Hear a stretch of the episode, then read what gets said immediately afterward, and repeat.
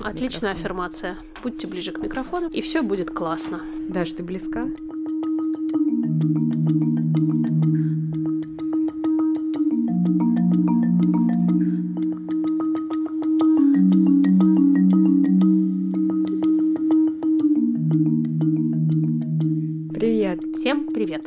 Привет!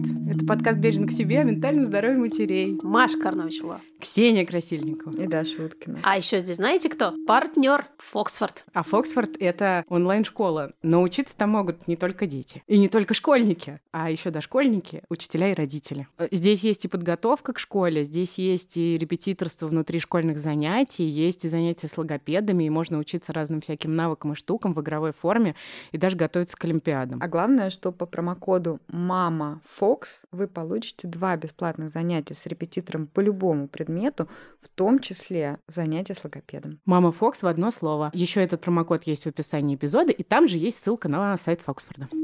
Ну и что, мы продолжаем ту тему, которую мы обсуждали неделю назад. И не смогли закончить. Попробуем закончить в этот раз. Да, мы продолжаем говорить про особое родительство. Во второй части нашего обсуждения мы хотели сосредоточиться на тех, кто заботится о людях с разными особенностями. В основном это, увы, мамы. Да. Снова. Мамы caregivers. Primary caregivers, да, поговорим о них. Каково это вообще, как это сказывается на жизни мам, и как же, собственно, позаботиться о себе тем, кто все время заботится о других. Мне кажется, эта идея вообще близка всем мамам, не только мамам особенных детей, потому что мамы любых детей постоянно заботятся 24 на 7 чаще всего о, о ком-то, еще иногда о муже сверху, еще иногда о родителях, например, тоже сверху. И обо всяких в других вещах, неожиданных, да. которые обусловлены конкретным контекстом конкретной женщины. Ну и, по-моему, еще это близко всем, кто слушает «Бережно к себе». Да. Маш, а ты можешь рассказать про феномен продолжительного горя? Мне очень понравилось. Я прочитала про это не так давно. Когда я прочитала, я поняла, что это что-то, что происходило со мной. Я достаточно быстро успела понять, что это, разобраться и как-то поймать за хвост. Но мне кажется, что если бы я не знала определения, не знала бы, из чего состоит это понятие, я и не смогла бы это отловить и что-то с этим сделать, я могла бы действительно на очень продолжительное время в этом застрять. Термин, который еще его по-разному переводят, хроническая печаль, mm-hmm. его называют, год, ввел в 1962 году Саймон Альшанский. Он был директором клиники развития детей в Кембридже. Он этим термином описал продолжительное и непрекращающееся горе, которое испытывали родители детей с отклонениями в развитии, собственно. В такой ситуации состояние скорби не имеет окончания. То есть это, в отличие от той скорби, которая может иметь пик, например, при потере близкого человека, а потом постепенно интегрироваться в жизнь и сходить на нет, здесь как будто происходит постоянная ретравматизация травматизация, то, о чем я говорила в прошлый раз, когда ты смотришь на своего ребенка, и у тебя все время в голове ощущение, что у тебя его отобрали, хотя вот он здесь, на месте, он никуда не делся, он жив, и, может быть, даже с ним все хорошо в целом, но у тебя постоянное ощущение, что ты его теряешь день за днем.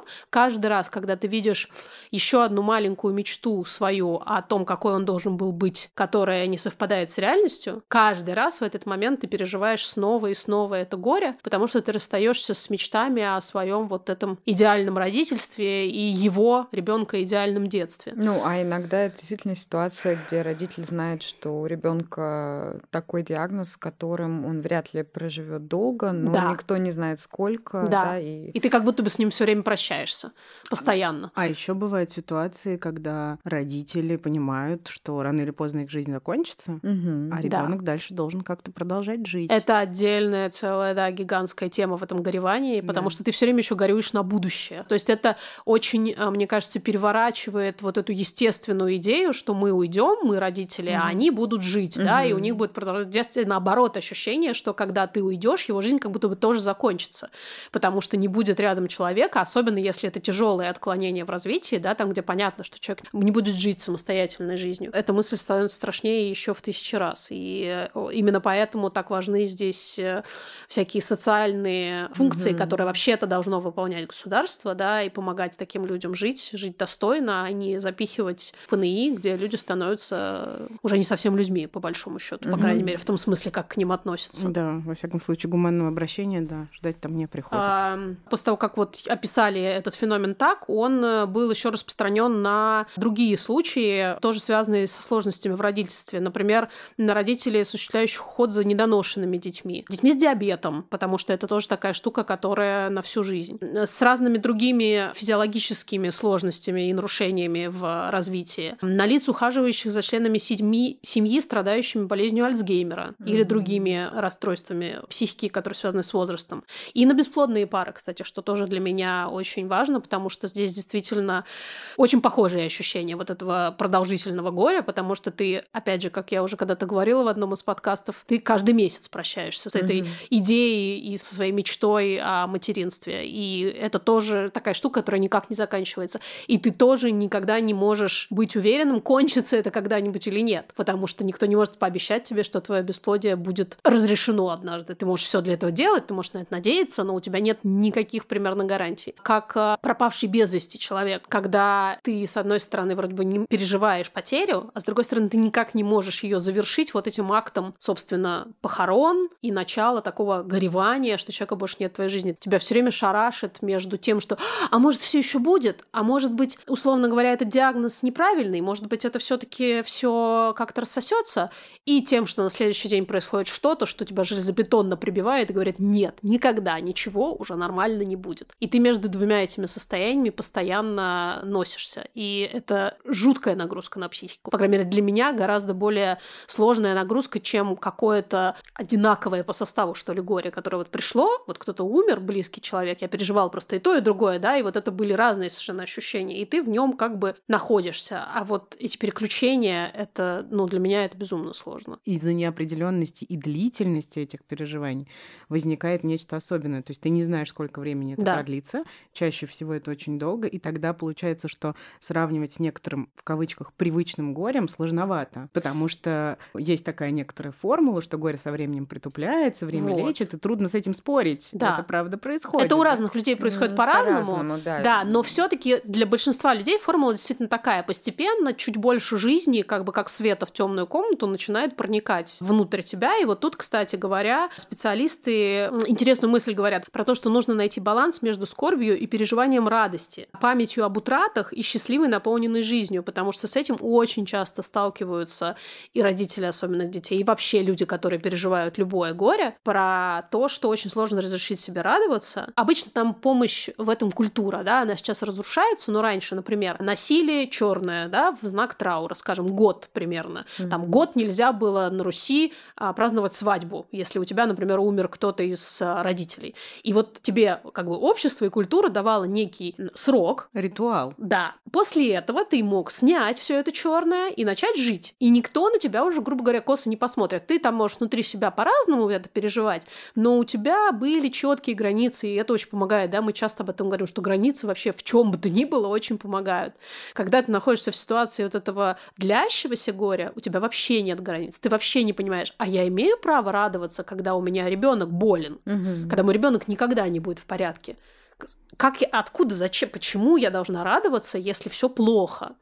Но и можно ли? Можно это ли? Да, тут очень разные, да, вот эти моменты, что, во-первых, действительно в этом состоянии, ну, радоваться хочется меньше, а с другой стороны, ну, так как мы все живые люди, да, да. и все таки какой-то спектр эмоций сохраняется, то и радость это обычно чувство какое-то разделенное с кем-то, да. да, возвращаясь к культуре. И здесь тоже возникает обратная история, да, допустим, я радуюсь сейчас с кем-то, что это говорит обо мне, там, как о родителе. Да. Это плохо, это хорошо, так можно, так нельзя. Действительно, вообще ничего не понятно. А как о человеке, а как о члене общества, угу. потому что от тебя же отражается еще некоторые представления окружающих людей о тебе. Это мне, знаете, что напомнило? Депрессия бывает разная, и в депрессии тоже бывает просветление. Да, да. хорошие и, дни. Да, и это не про то, что депрессия закончилась, да. или не обязательно про то, что депрессия закончилась. Это очень часто людей смущает, когда у них бывают эти хорошие дни. Это смущает людей, да. потому во многом, как мне кажется, потому что, условно, если ты в депрессии и у тебя диагноз, тут же еще общественная стигма вступает, да.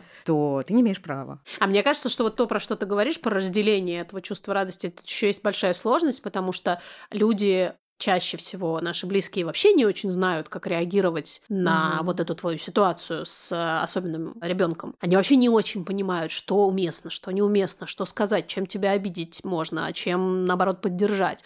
Поэтому, когда вдруг в ситуации, которая большинству людей понятна как действительно горе и тяжелое переживание, вдруг они видят радость у родителя, мне кажется, это конфьюзит невероятно. И это может как раз вызвать обратную реакцию, не поддерживающую, угу. когда на тебя как бы странно посмотрят в этой ситуации. Типа, у, ну, похоже, она куку, например. Ну, или по- понятно, почему все так произошло. Или, например, так. Ой, это да. вообще...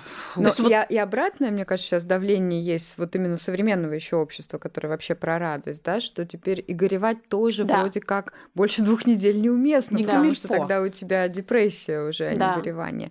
И получается, что, по сути, родитель особого ребенка, который так, в общем-то, переживает много чего, если говорить о культуре, да, то оказывается зажат в кучу каких-то рамок, где нельзя волноваться, потому что если ты волнуешься, Ребенку это все передается и все хуже. Нельзя становится. радоваться, потому что сейчас не время для радости, угу. но вообще надо найти время для себя, позаботиться о себе и порадоваться. Но так, чтобы это вот как дети в кафе, никому не мешало и не смущало. Мне кажется, здесь опять такой образ вот этой стальной родины матери лучше всего укладывается, потому что ты как бы такая должна быть собранная, целеустремленная, ты не должна не падать как бы в депрессию. Но при этом ты должна быть мягкой и поддерживающей. Для ребенка, да, мама. но вот как только, то есть ты должна быть такая, а потом вот вышла в народ, что называется, и просто идешь такими уверенными шагами вперед, э, как с на высоко, заводе. да, да, да, с высоко поднятой головой, четко знаешь, что нужно сделать для ребенка, и делаешь это. Ну и получается, как тогда находить контакт с тем, что у тебя по-настоящему внутри? Никак. Никак, это всем мешает.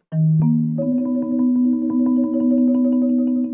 И, может, тогда поговорим про те тяжелые чувства, которые возникают. Да, вообще, в принципе, тяжелые чувства по отношению к детям табуированы от матери. От отца еще, кстати, как-то в целом ничего, потому что отец он же вроде как про воспитание, про, про границы, да. Угу. Ты знаешь, меня поразила недавно мысль прочитанная, я никогда так не думала про вообще вот этот груз материнской ответственности, что это тоже патриархальное явление, вот эта идея про совершенную мать. Неважно, это родина мать стальная, да, или всепонимающая, любящая мать или как это идеальная мать, что вообще обязанность женщины в материнстве быть максимально эффективной и праведной, в общем-то, это тоже э, часть вот этой патриархальной Конечно. культуры. Маленькую ремарку про часть патриархальной культуры. Сейчас как раз читаю книжку про гендерные исследования женской сексуальности времен 18-19 века, и там как раз такая центральная мысль про то, что, ну, мы знаем, что даже у дворянок, у девочек, особенно не в части было образование, и даже к э, домашней библиотеке чаще всего угу. их не допускали, потому что там слишком много вольнодумия, как бы и это никому не нужно.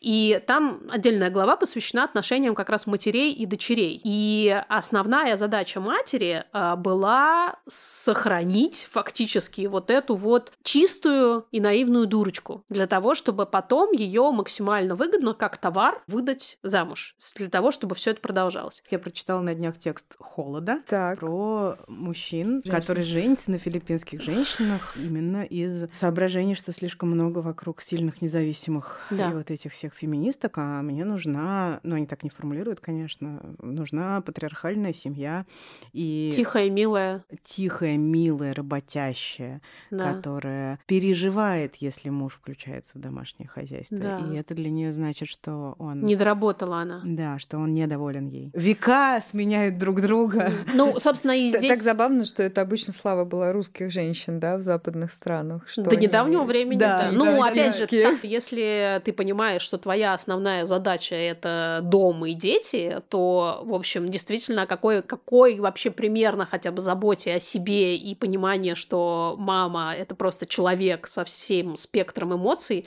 может идти речь. Ну и вообще, возвращаясь к мысли, что твоя главная задача это репродукция, да, и ты объект. Если у тебя появляется ребенок с особыми потребностями, то в этой это парадигме... уже fail. Ты уже чего-то где-то не доработала, именно поэтому, кстати, психоактивисты, которые в частности вот занимаются, например, тем же аутизмом очень часто много раз за разом повторяют, что родители не виноваты, что средовые факторы, конечно, имеют значение, но так или иначе из ребенка, который родился с правильным в кавычках набором хромосом, невозможно сделать ребенка с аутизмом, э, как бы какие бы ты прививки и что забавно, еще что делал. я каждый раз думаю о том, что, например, нам не нужно такого активизма про диабет. Да, но возвращаясь к идее про тяжелые чувства, в этой ситуации тяжелых чувств много. И дальше ты либо направляешь их в разные точки, да, в какой-то момент на себя, в какой-то момент на общество, в какой-то момент на партнера, в какой-то момент на ребенка, либо, если это все не позволено внутри твоей головы, то все уходит в аутоагрессию. Ты все направляешь на себя, потому что во всем виновата ты.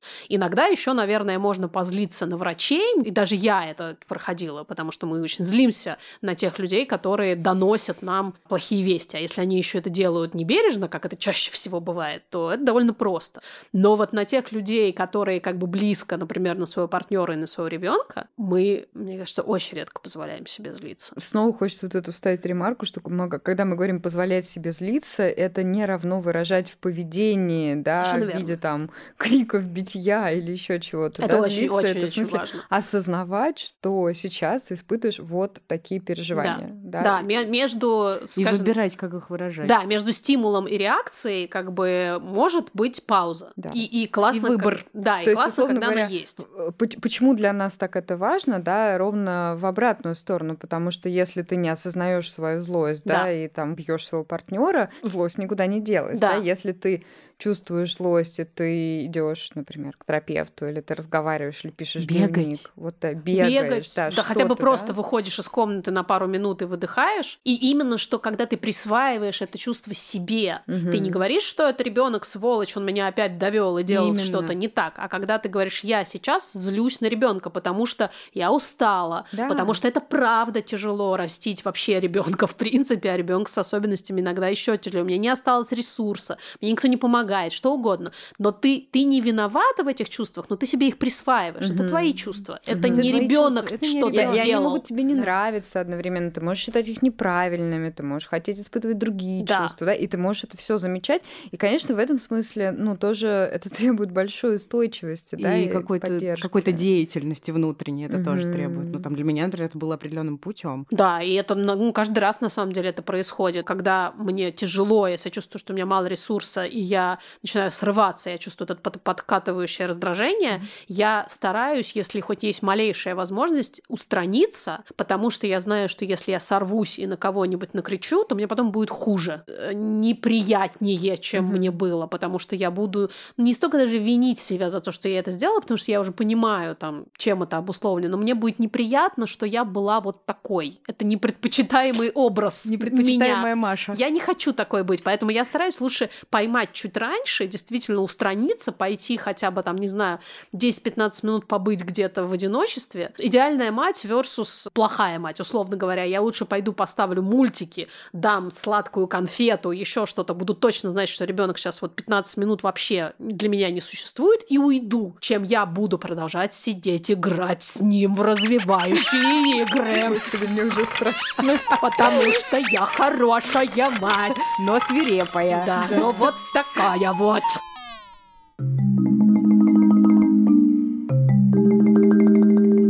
Рубрика «Учиться бережно».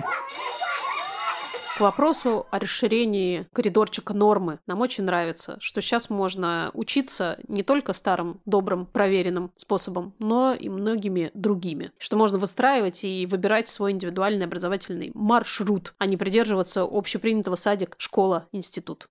А это я к чему говорю? К тому, что рубрика «Учиться бережно» выходит при поддержке бренда Фоксфорд. Это лицензированная школа, и все образовательные программы соответствуют стандартам школьного и дошкольного образования. Я никак не могу привыкнуть к этой мысли, что можно получить аттестат. Это вообще... Сегодня мы хотели обсудить, как создать дома языковую экосреду, и это интересный вопрос, потому что я справляюсь, как всякая плохая мать, с этой задачей. Просто мой ребенок периодически смотрит мультики на английском языке и потом приносит оттуда слова. Я помню, как в два года он произнес, увидев машинку скорой помощи, стал говорить, что это эмбуланс. Я такая, о, воу, нормально, неплохо, неплохо. Но еще у него есть книжки, где всякие аудиовизуальные штуки с английским языком ему очень очень нравится тыкать на кнопочки и повторять а, слова, которые обозначают там разные части тела животных и так далее на английском языке. Я, в общем, ему не отказываю в его интересе. Я не знаю, насколько он что-то ярко выражено, это сложно сказать но иногда мы с ним что-то обсуждаем. Няни, которые говорят по-английски, вообще тоже очень классный вариант э, создания такой языковой среды, потому что я знаю, что многие дети ужасно смущаются, когда внезапно их мама начинает говорить «Come on, тапальтю» или там еще что-нибудь такое. В смысле? Что ты хочешь от меня? А когда есть какой-то другой человек, про которого понятно, что ты с ним не можешь по-другому общаться, то приходится, это даже любопытно. Ну вот у нас в садике одна из преподавателей, которая говорит только на английском. Угу мне персонально, конечно, это кажется все время очень дурацким, когда она со мной тоже говорит по-английски, потому что я-то знаю, что она говорит по-русски. И я, с одной стороны, могла бы, конечно, с ней поддержать этот разговор на английском, но вообще это довольно тупо. Вроде как э, детям это как-то понятно, действительно, когда вот этот человек говорит на этом языке, а этот на этом. Тогда но они не знаешь. Они, они выкупают очень быстро, что этот человек все равно говорит по-русски. У нас такое было у Пети в саду, и в какой-то момент что-то он объяснил, что ну, это девочка, которая почему-то говорит только на английском. Ну, но тем не менее им все равно приходится как-то взаимодействовать. Я вижу ситуации, где для женщин таким путем легального выхода в какую-то еще жизнь, кроме заботы о ребенке с особыми потребностями, становится а, забота о других детях с особыми потребностями. Да. Потому да. что, опять, социально это очень понятная, одобряемая вещь. Ну, и изнутри, да, эта потребность как раз очень созревает, потому что становится понятно, так же, как зачем мы делаем бережно к себе. Да. да что становится понятно, что хочется подстелить соломки кому-то, кто да. идет за тобой. Да, это правда пути. очень помогает. Кажется, иногда немножко немножко контринтуитивным это движение, потому что ты как будто бы добавляешь себе проблем в жизнь, да, mm-hmm. у тебя и так вот тут какой-то как бы собственный гемор, а ты еще берешь и начинаешь гемором чужих людей заниматься. Но по сути это правда помогает иметь дело с тем, что у тебя вот в твоей жизни происходит. Ну еще это про валидацию. Да. Я очень вспоминаю историю вот Оли Германенко, которая делает фонд для детей с астма, спинально-мышечной атрофии. Для меня это какая-то очень личная история, потому что мы с Олей были в одном форуме, когда рожали своих старших детей. И я наблюдала, как все это разворачивалось. Было очень ощущение, что да, но это же такая же девчонка, как я, вот мы такие все молодые, веселые. И сейчас, ну реально, спустя больше, чем 10 лет, а, это фонд, который делает так, что часть детей с астмой могут жить гораздо лучше. Ну, то есть они могут жить не лежа, например. И для меня это просто какой-то, ну, возможность наблюдать за чудом. То есть реально появилось лекарство, которое может помочь человеку остаться живым и сохранить совершенно другой качество жизни. И все это происходит, например, потому что вот у Оли родилась такая дочка, да. и она смогла это расширить, да, из какой-то точки своего горя в совсем-совсем другую историю. Мне кажется, нам часто пишут женщины вот в директ о том, что я сама прошла через там опыт тяжелых родов или депрессии или еще что-то, чем я могу быть полезна вашему проекту. Это ведь про это же. И ты иногда читаешь, там бывает иногда там подробные достаточно истории, ты думаешь, господи боже, столько всего пройдено, и в этой точке, где ты выплыла вроде как на поверхность, нет желания забыть обо всем и вообще просто жить великолепной жизнью, а есть желание опять в это погрузиться, но уже в другом качестве. Бывает по-разному. Бывает по-разному, да. Но в этом, по моим каким-то наблюдениям и размышлениям, и есть механика активизма. Он как будто бы так работает через трансформацию своего сложного опыта. Да. И не знаю, что это, человеческая какая-то сущность, божественное проведение или что еще, но мне кажется, что здорово, что это так. Я вижу, что кто-то, например, отчисляет часть, не знаю, продаж своего продукта вообще не связанного с да. ситуацией. Кто-то просто помогает фондам. Ну, то есть мне кажется, что вот эта история про то, что такие события ты не можешь просто, ну, забыть. Ну, отряхнуться и, и пойти дальше. Да, и, и жить, как будто бы ничего не случилось. Хотя это парадигма, которая в течение 20 века, ведь, ну, мы видим в истории королевской семьи, да, вот этот скандал про британскую семью, да, и, ну, это же частая история вообще в таких каких-то благополучных, там, политически активных семьях, где дети с особыми потребностями все время были спрятаны. Под ковер куда-нибудь, mm. да. Но это как у нас, опять же, в советской истории инвалидов не было после Второй мировой mm. войны. Ну, не было. Ну да, тут миллионы жизней, как бы там снаряды рвались тут и там, но инвалидов не было, нет. Все такие нарядные, красивые, здоровые вернулись и пошли дружно на завод.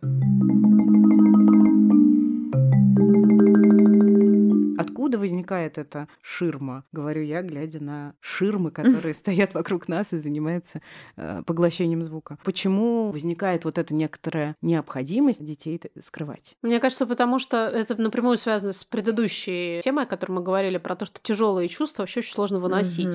И некоторые люди довольно успешно могут закопать свои куда подальше, но когда они сталкиваются с чужими какими-то такими яркими проявлениями, они совсем не знают, что делать. И поэтому очень хотят от этого избавиться. И поэтому, например, если сферическое общество в вакууме видит э, ребенка, который, не знаю, в магазине лежит на полу и кричит и бьет руками и ногами, какая первая мысль возникает? Плохая мать. Ну, не воспитала. Не воспитала, да. капризный, все позволяют. А раньше били. Да еще и, и успокоить нормально. не может. И успокоить mm. не может. А если мама еще и рядом стоит, повесив руки, как бы вообще ничего не делает, не пытается там его, не знаю, в конце концов шлепнуть, чтобы он успокоился. Wow. Да, что-нибудь хотя бы как-то помочь людям вокруг mm-hmm. обрести покой, в конце концов. То, соответственно, ну все, капец, совсем просто кукушка, ехидна и все на свете. Но при этом существует ровно противоположный полюс. Если это же самое сферическое общество в вакууме видит маму, которая катит инвалидную коляску, в котором сидит ребенок, тихо сидит, просто в коляске. Ну, чистенький, аккуратный, спокойный, тихий ребенок. В этот момент сферическое общество в вакууме испытывает жалость большую такую красивую, всепоглощающую жалость. Тут уже можно конфетку подойти дать, не спрашивая, естественно, можно ли ребенку тут сферическое общество в вакууме очень хорошо себя защитило, потому что, например, если ты делаешь э, среду, по которой невозможно перемещаться с коляской, то ты не увидишь никакой вызывающей жалости картинки, и конфетками делиться не надо будет. Действительно удобненько. Удобненько. Но если все таки где-то увидишь, скорее всего, ты никакой агрессии по отношению к этой матери не испытаешь. Я бы не согласилась. Ну, особенно... Нет, ну если не мешает. Если, ну как, если рядом с коляской это есть еще очень частая история. Уберите коляску с детской площадки, потому что мы не хотим, чтобы дети смотрели да. на это. Или мы не хотим, чтобы в группе детского сада да. были. Это к дети. вопросу уже да, об, об инклюзии. Причем да. так интересно, в зеленой школе в парке Горького была мама, у которой дочка была с особыми потребностями именно двигательными. И в какой-то момент ей было проще передвигаться по полу ползая угу. на руках, чем вот еще как-то. И это было удивительно, что вот я видела, что родители периодически, они так ну, дергались. Да. Я не видела ни одного ребенка, да. который бы не просто не начал бегать, ползать с ней, пробовать так, как делает да? она. Да, меня это тоже все время ужасно расстраивает, потому что здесь э, просто вживую виден этот механизм, как мы, взрослые, прививаем детям определенные отношения, насколько они безоценочны изначально по своей сути. Ребенок безоценочен, он видит безоценочен. Ну, до какого-то короткого периода. Да, в общем, когда э, ребенок видит, как что-то происходит, он просто видит, как что-то происходит. У него пока нет в голове, почему часто, кстати, в этот момент дети, когда не знают, как отреагируют, смотрят на родителей, угу. потому что они ищут в их лице или в их словах, в их действиях подсказку, это хорошо или это плохо, этого надо бояться или этому ну надо да, радоваться. что это вообще? Это вообще что происходит? И здесь в этом смысле, конечно, когда на условной детской площадке вот все дети как бы плюс-минус похожие друг на друга, и вдруг появляется ребенок, который не похож, так или иначе. И причем тут надо сказать, что он может быть не на коляске, он может быть не с ментальными трудностями, он может быть просто другого цвета. Да, он может или быть просто другим именем. Да, он может быть чернокожим, например, или он может быть. Э, да ладно, куда что далеко ходить? Мальчик с длинными волосами. Например, да, да. Девочка. Бритая наголо. Девочка в синей одежде. Да. Ну я не знаю. И здесь очень видно сразу, как в этой ситуации, как бы если, например, бабушки, мамы няни, которые там находятся, начинают шептаться и взглядами истерически указывать, то насколько дети моментально это подхватят угу. и поймут, что здесь что-то не так. Таким образом усиливается социальная изоляция, да, потому что она и так возникает, когда вот у тебя много таких чувств, ты не понимаешь, что делать, да, и, кстати говоря, если о поддержке и заботе, да, то ведь очень часто есть вот этот разрыв в контакте даже с близкими, потому да. что мы не знаем, там сейчас уместно написать, спросить, как дела, или там как ребенок, или а, а что вы ходите на какие-то занятия, да, или как теперь устроен твой день. Это все сложно, и на самом деле это сложно, потому что в обратную сторону, да, скорее всего, ты не услышишь. Спасибо, что спрашиваешь, у нас все здорово, да, скорее всего, ты столкнешься опять с горем, да, да. и часть людей действительно отдаляется. Это не иллюзия, да, а в обратную сторону родители или мамы, да, начинают тоже изолировать себя, потому что это очень больно раз за разом да. сталкиваться с тем, что, ну, ты невыносима, да. и твой опыт невыносим, вообще все это слишком тяжело. И твой ребенок невыносим. Да, про это вообще даже речи Тебя нет. постоянно... Это, кстати, у нас как-то, понятное дело, мы еще до этого не доросли, а вот э, в американской и в британской вот э, культуре, в массовой культуре, в книгах, в сериалах очень прослеживается вот эта история про то, как детей перестают приглашать на дни рождения, например. То есть там весь класс пригласили, а, а его нет, потому что он себя, например, как-то не так ведет, и люди не хотят иметь с этим дело. Меня как-то в свое время ужасно поразило отношение людей, взрослых и интеллектуально развитых, эрудированных людей к отличающимся по некоторым параметрам других людей. У меня был ближайший любимейший друг, который болел несовершенным остеогенезом, и он внешне отличался а, от большинства людей. И тот человек, который был мне там формально близок в тот момент, говорил, что, э, ну, а зачем обращаясь ко мне и к моей сестре? Что с вами не так? Ну, вроде а... как, типа, по полезно и правильно отстраниться. Ты знаешь, я вспомнила, как мы в юности делали вечеринку и решили, что заработанные деньги мы отдадим ну, в фонд помощи детям. Была я и два моих друга, и собственно, один из друзей был такой, что да, да, помогать детям, это лучше, что может быть. Я говорю, здорово. Ну и там предлагаю какой-то фонд, где были дети с особыми потребностями. И я помню его ужасное возмущение, нашу долгую дискуссию, потому что он никак не мог понять, почему мы не должны помочь детям, например, которые играют на скрипке и очень умные. А-а-а. Зачем помогать э, как бы бессмысленным mm. а, вот этим вот детям, которым, говорит, ну если мы дадим им деньги, вот, ну, они станут нормальными. ну, это звучит нет. очень жестоко. Да. Я с этим сталкивалась много работая в корпорациях, потому что в корпорациях чаще ага. всего есть направление корпоративной социальной ответственности, и очень многие стремятся к тому, чтобы что-то вот это социально приемлемое, угу. миленькое такое, олимпиадников, там, да, каких-нибудь музыкантов, давайте Ну, потому что они и так уже молодцы, и им просто еще чуть-чуть вот надо как бы поддержать. Угу. А тут это как все в бездонную бочку, угу. в пустоту, в никуда, ты не увидишь никакого изменения. Это так же, как э, недавно смотрела про детей с аутизмом историю, э, женщина проанализировала ученый как финансируются исследования. И оказалось, что порядка 70% исследований — это про всякие биологические, да, генетические штуки, про то, как это изменить, лекарства и остальное. И ну, какой-то очень маленький был процент про именно интеграцию, да, как mm-hmm. качество жизни этих детей поддерживать. Потому что еще часть была про то, как сделать их нормальными. Mm-hmm. Как все таки несмотря на все остальное, сделать так, чтобы они были окей. И здесь, с одной стороны, мне очень понятно, да, вот это движение в сторону того, что, ну, правда, когда ты больше больше похож на всех остальных, вообще жить Конечно. сильно проще. Конечно. С другой стороны, ведь дети с особыми потребностями вырастают, и дети с ментальными да, особенностями и с физическими, они довольно часто могут до какой-то степени, а иногда полностью замечать, что они другие. Да. И вот эта попытка, да, нормализовать. Подогнать да, под это. Да, все с тобой. Под будет, норму. Все, ты будешь как все. И это большой вопрос, насколько вот это само про по это себе. есть э, целая okay. книга у нежно любимого нами с Ксукса Эндрю Соломона, которая называется Not Far From the Tree. Она как раз, она толстенная книга про самые разные особенности. И, например, вот э, мне запомнилось, как он э, пишет про слабослышащих детей и про кохлеарные кохлеарные импланты. Которым, кстати говоря, часто ставят э, слабоумие. А, ну да, по понятным причинам. И про вот эти импланты, которые ставят в самом младенчестве mm-hmm. уже сейчас. И он рассуждает как раз, основная вообще вся идея его книги, где баланс между тем, чтобы действительно облегчить жизнь своему ребенку с особенностями, и не убить его индивидуальность, уважать его особенность как часть его личности. И в частности, про слабослышащих детей он говорит о том, что мы знаем, что есть целая культура слабослышащих людей, выражающих э, себя и свое творчество через другие органы чувств. Органы чувств, спасибо, да. И он рассуждает о том, не убиваем ли мы эту культуру, эту субкультуру в том числе, через попытку притянуть этих людей посредством очень классных и продвинутых и направленных изначально на хорошую идею аппаратов, да, которые э, ставятся для того, чтобы не слышали. Но они, получается, они тоже зависают в лимбо.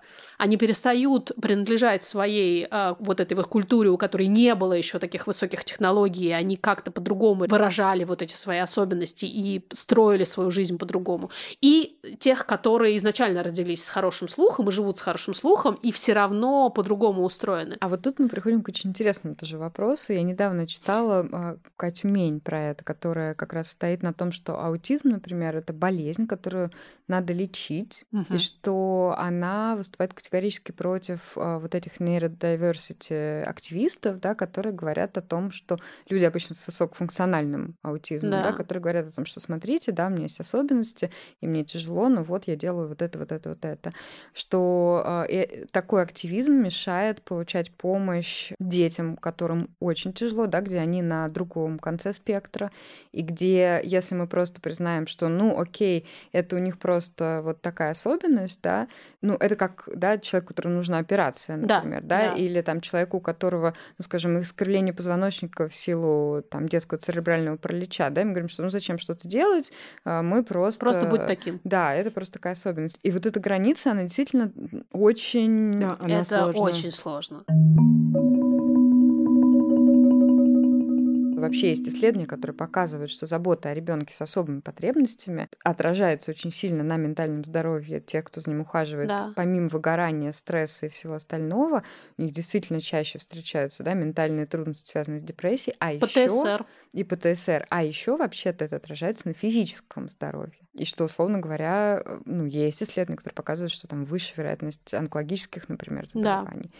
И это тоже что-то, с чем приходится дел на ежедневной основе. Да, и на все это еще зачастую, Влияют опять же, деньги. нет, нет денег, да, нет денег на то, чтобы как-то позаботиться о себе в этом смысле, потому что невероятное количество денег уходит на заботу о ребенке с особыми потребностями. Вот в частности, у меня есть цифры про аутизм и про американскую реальность. По примерным оценкам, аутизм стоит, в кавычках, семье около 60 тысяч долларов в год. Это примерно 4,5 миллиона рублей. И в эти расчеты включается не только стоимость, собственно, специалистов, которые нужны ребенку с аутизмом, да, терапии, аботерапии, например, но и так называемая упущенная выгода родителей и, в первую очередь, матерей, потому что, опять же, по исследованию мы знаем, что основные caregiverы — это матери, которые зачастую уже не могут уделять своей карьере столько же времени, сколько в среднем уделяют женщины там их возраста и социального положения. Матери детей с раз, являющихся их основными ухаживающими взрослыми, чаще всего работают из дома, если вообще работают. И в среднем они могут уделять э, работе меньше часов, чем другие матери, и зарабатывают в среднем на 56% меньше тех матерей, э, у которых дети без особых потребностей. Вот такая вот. То есть зарабатывают они больше, чем в половину меньше, а тратят гораздо больше. Да. И очень часто, как мы знаем, э, второй родитель обычно скрывается в небытие в такой ситуации. И в случае, когда особые потребности у ребенка чаще, чем если этих потребностей нет. Ну, вообще хочется сказать, что, например, такие центры, как Центр лечебной педагогики, да, который давно появился, это, ну, оазис, и они нужны, конечно, в каждом районе, ну, реально, да. По-хорошему, да. Со статистикой, например, даже про раз, которая уже даже не один ребенок на 100, а чаще, да, сколько там, один на 60, по-моему. Ну, это американские оценки, да. да. В общем, хочется сказать, что это очень классное место, и хорошо, что оно есть, и там много э, гуманного отношения к детям и родителям, там разные формы инклюзии, там есть оркестр Монбери Джем, который делает мой друг Шмонь Вадинский, и другие сотрудники ЦЛП. Это инклюзивный джазовый ансамбль, выступающий регулярно, и это совершенно восхитительное дело. У них есть, в частности, программа, которая называется «Передышка». Да. Это программа помощи родителям, э, когда можно привести туда своего ребенка на какое-то время и просто, просто отдохнуть. А еще ЦЛП регулярно устраивает всякие мероприятия, в том числе ярмарки, где можно купить совершенно потрясающие вещи, сделанные руками людей с особыми потребностями, и то же самое делает делает Антон тут рядом, я постоянно это все бесконечно покупаю. И да, хотелось бы знать еще о таких организациях. Просто это какой-то такой не самый очевидный, наверное, для многих способ поддержать благотворительные инициативы. Мне кажется, что это очень приятно. классный способ именно даже не просто донатить, а покупать что-то, что сделали люди своими руками. Не знаю, для меня это просто еще и очень тепло и классно. То есть это даже не столько про поддержку этих фондов, как просто про, ну не знаю, ну, что-то важное для себя. Да. Вот я Ксуксе на Новый год mm-hmm. дарила. Главное, Маша мне подарил кружку, а я потом купила еще четыре. Оттуда. Ну, в смысле, у меня теперь как бы все мои кружки — это кружки из разных фондов. А в Питере еще кофейня, как да, называется? Да, огурцы? да, есть, есть. Огурцы, точно. И вот мне кажется, что вот это очень классные такие штуки, где Конечно. ты действительно не просто сидишь такой вот бедный, несчастный, и сейчас к тебе придут вот да. эти хорошие, богатые, нормальные люди и помогут, ага. да, а что вообще ты ты часть нашего общества. Нужная. Да. Нужная да. часть. Твои чашки классные, твои бранчи классные. Ты делаешь что-то, что правда хотят другие люди. И что, кстати, я, например, вся из себя такая нормотипичная сделать не могу. Я не да. могу сделать такую классную чашку. Кстати говоря, Антон тут рядом. Сейчас вот и в Петербурге до сих пор у них очень много наружной рекламы, и вся она с вот этими высказываниями да. людей с раз. И они потрясающие. Я обожаю. Я фолловлю их Инстаграм, обожаю эти фразы. У меня есть футболка с надписью «Все состоит из магии» магии кирпичей. Ну, насколько это гениально. Короче, хочется, чтобы не только женщины оставались со своими особыми детьми, в социальной изоляции, чтобы у них была поддержка, mm. и наши в том числе. Хочется очень попросить вас еще рассказать нам в комментариях, к посту, том, например. К посту, например, да. Ну или написать нам в директ, или можно написать письмо любым способом. И рассказать, э, как э, вы заботитесь о себе, если вы мама ребенка с особыми потребностями. Или, может быть, у вас есть подруга такая, как вы заботитесь о ней, или как она заботится о себе. Одна из моих любимых частей нашей работы — это собирать вот эту вот народную мудрость вообще. Знать, да. Э, слушать, как другие люди обходятся с разными вещами. Мне кажется, это очень важно. Заканчиваем на сегодня. Это был подкаст «Бережно к себе» о ментальном здоровье материала матерей. Не знаю, мне кажется, что классно, что мы это обсудили. Обнимаем Целуем. до следующей недели. Пока-пока. Пока. Пока. Пока.